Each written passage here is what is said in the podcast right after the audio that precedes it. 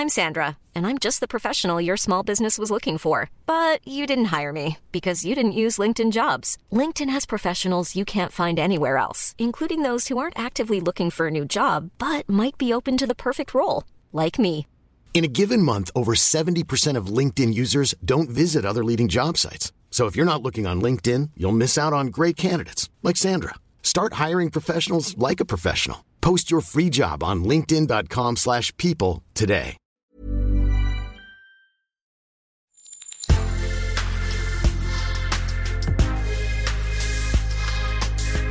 Mais avant l'épisode, j'aimerais vous rappeler que notre premier sponsor, c'est vous.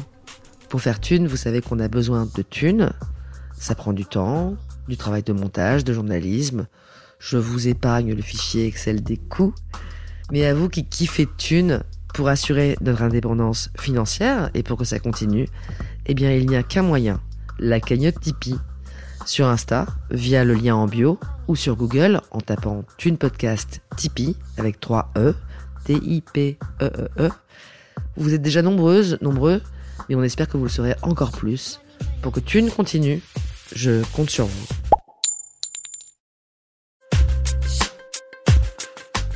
Thune, le premier podcast intime sur l'argent. Tu sais, c'est la formule qu'on entend souvent, mais c'est tellement vrai. On est les, on est les maillons d'une chaîne, tu vois. Suis pas le Deus ex machina. Je suis, je là, j'hérite de quelque chose avec des ancêtres qui ont fait beaucoup de choses pour maintenir ce patrimoine. Donc je peux pas faire moins. Si je peux faire plus, c'est bien. Mais je il faut pas que je fasse moins.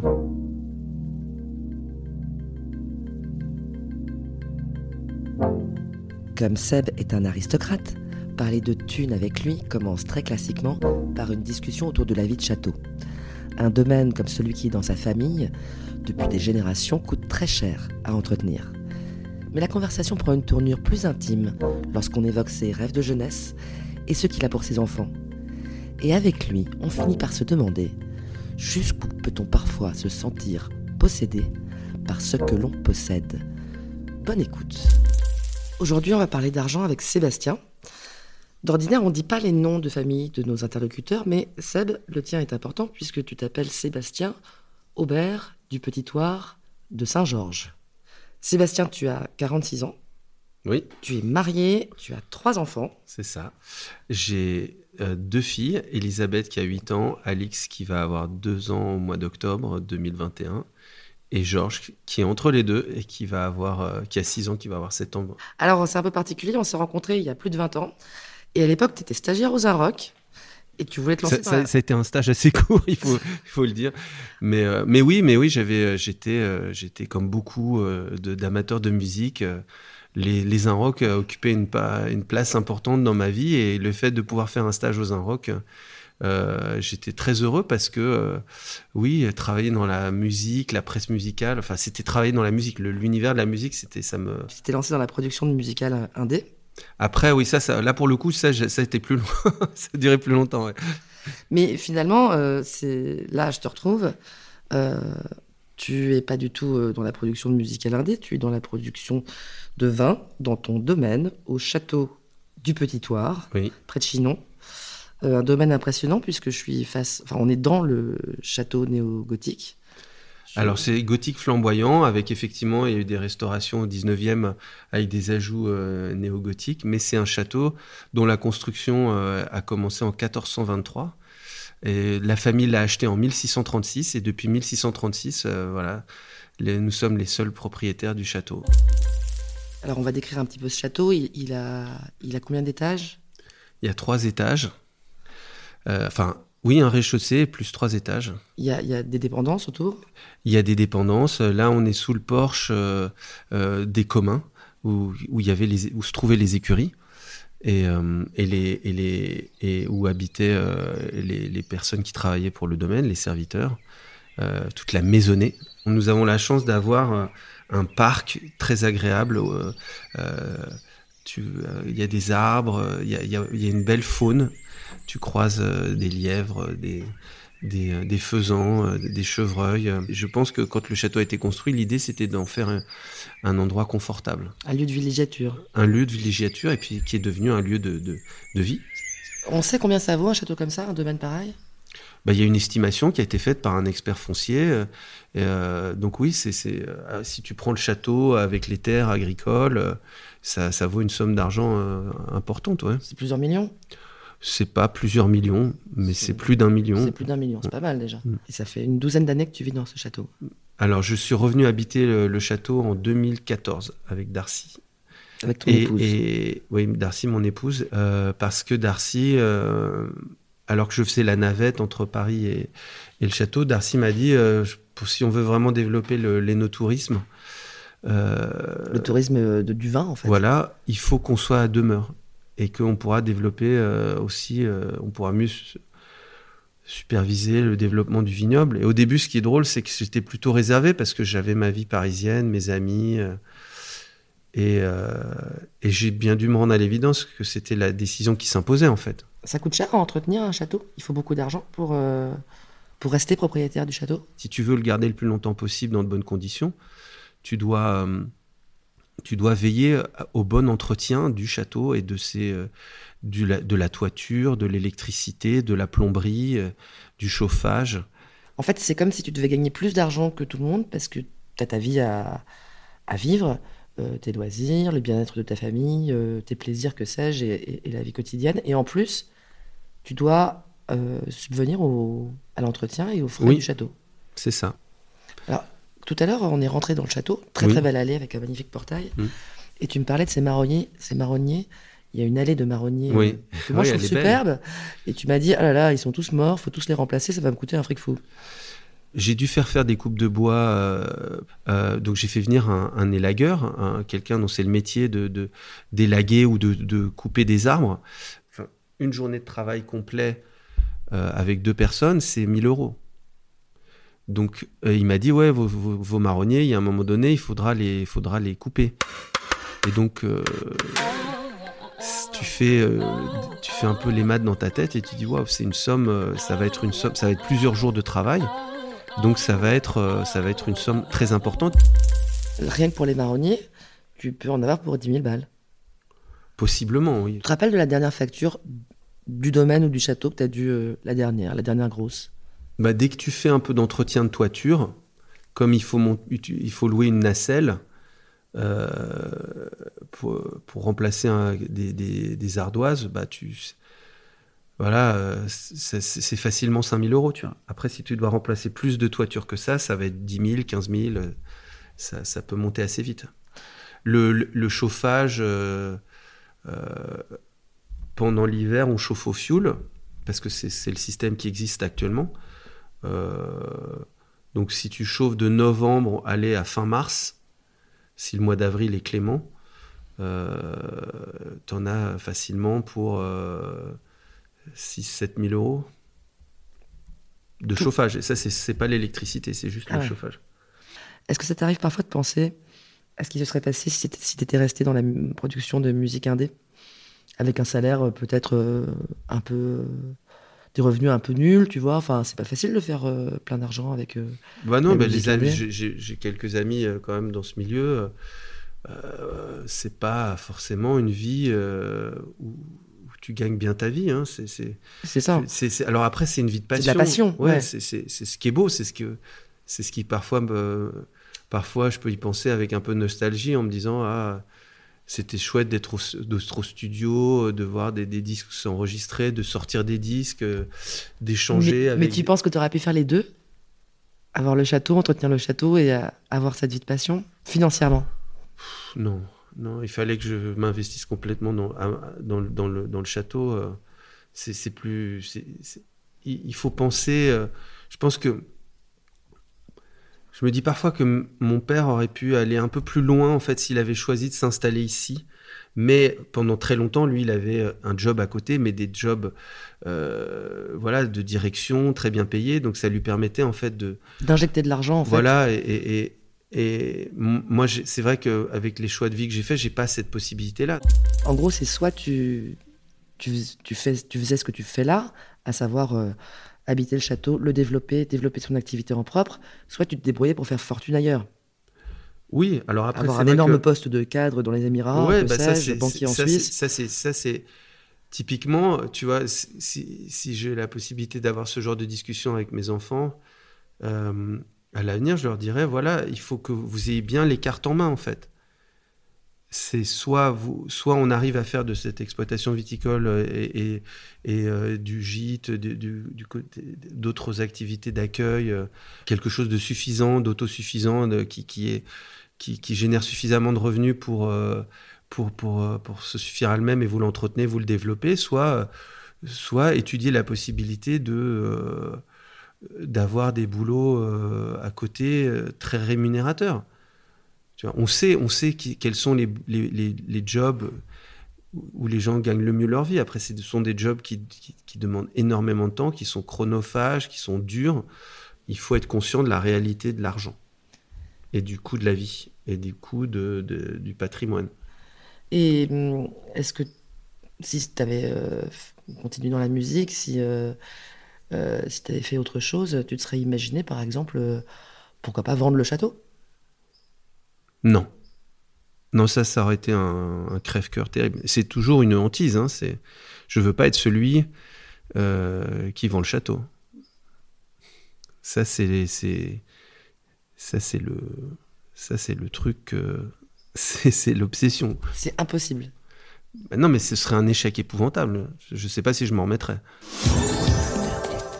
Je vais donner un exemple. On a, on a participé euh, à l'émission Zone Interdite. Dans cette même émission, il suivait plusieurs propriétaires de châteaux, des gens qui achètent un château, des gens qui retapent des châteaux, et il y avait une famille qui vendait euh, son château. Et moi, j'avoue que ce segment, je ne pouvais pas le regarder.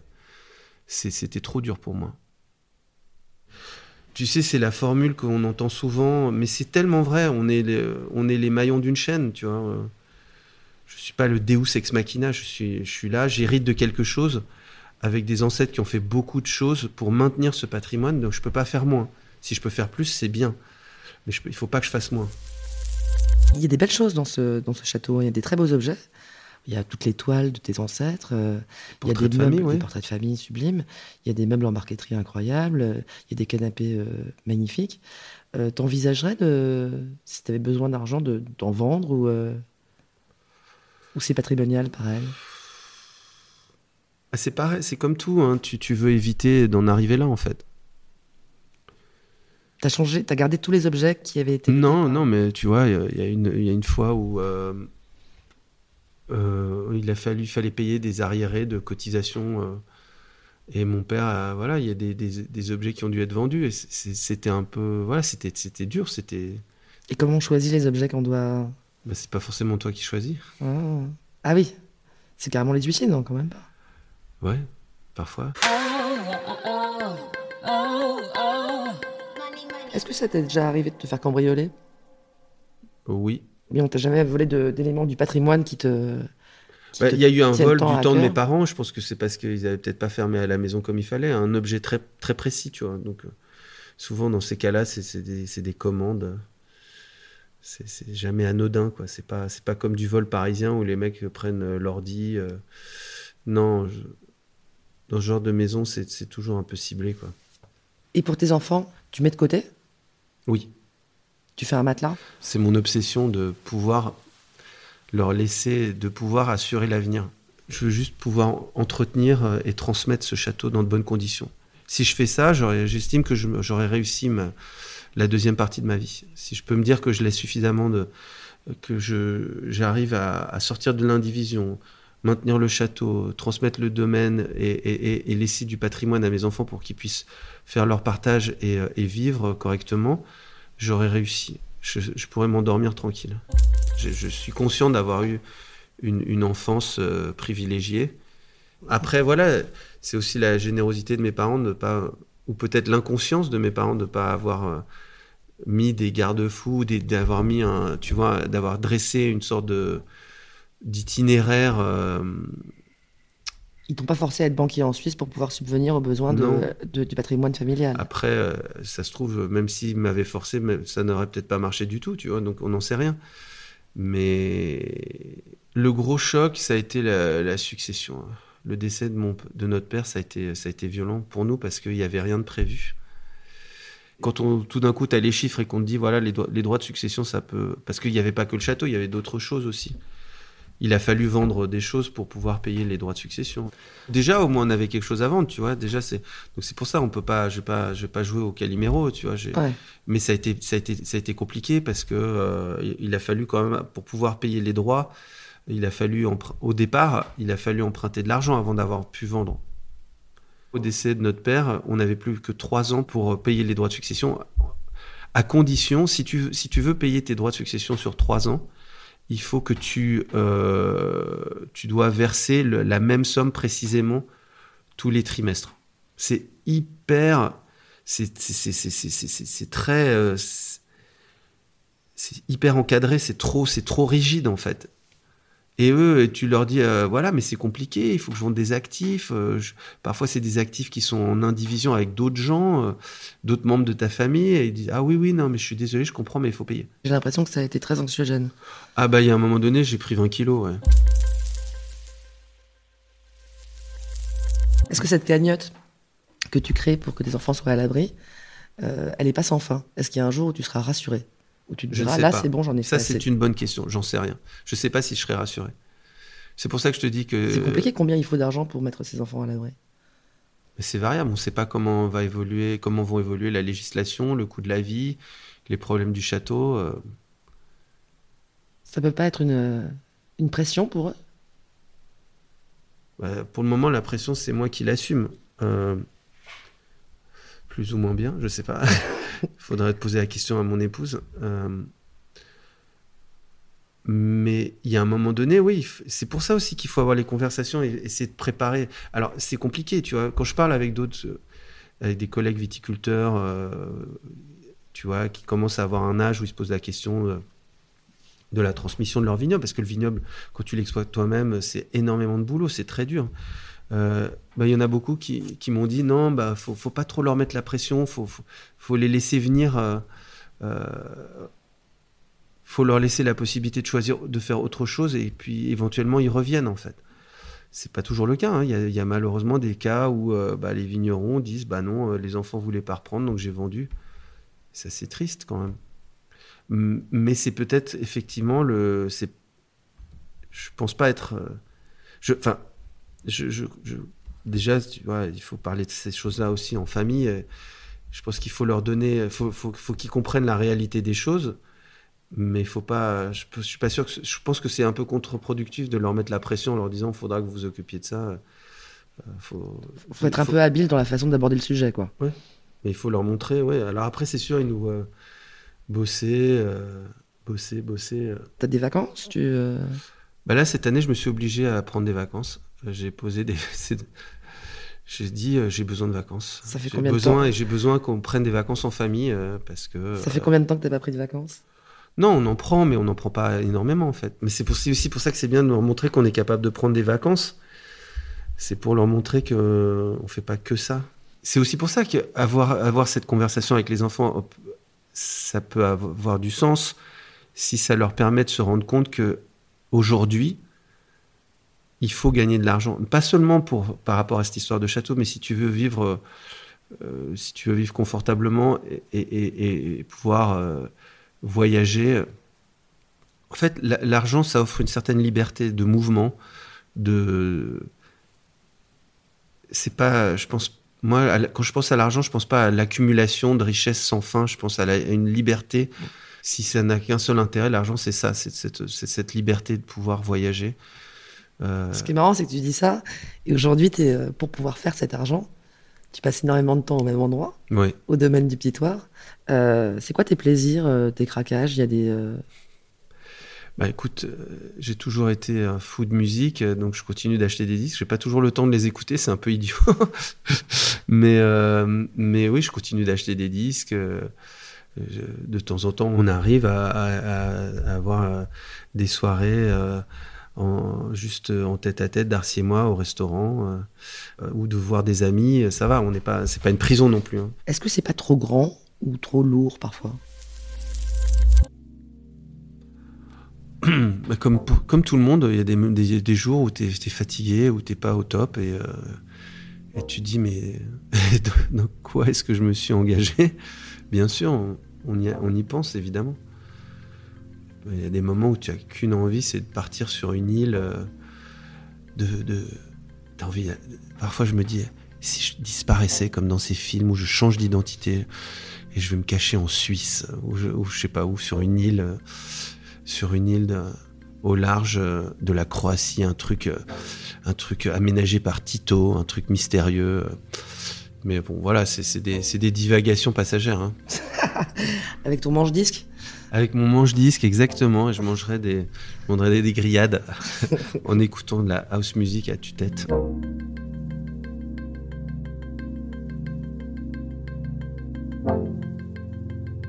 Voilà, c'est terminé. Vous avez écouté Thune, un podcast d'Anna Borel et Laurence Velli. Cet entretien a été réalisé par Anna Borel, la post-production est assurée par Charles-Henri d'Espagne et la musique est signée Emma Bixon. Si vous pensez que votre rapport à l'argent est singulier et que vous souhaitez en témoigner, n'hésitez pas à nous contacter via les réseaux sociaux. À très vite.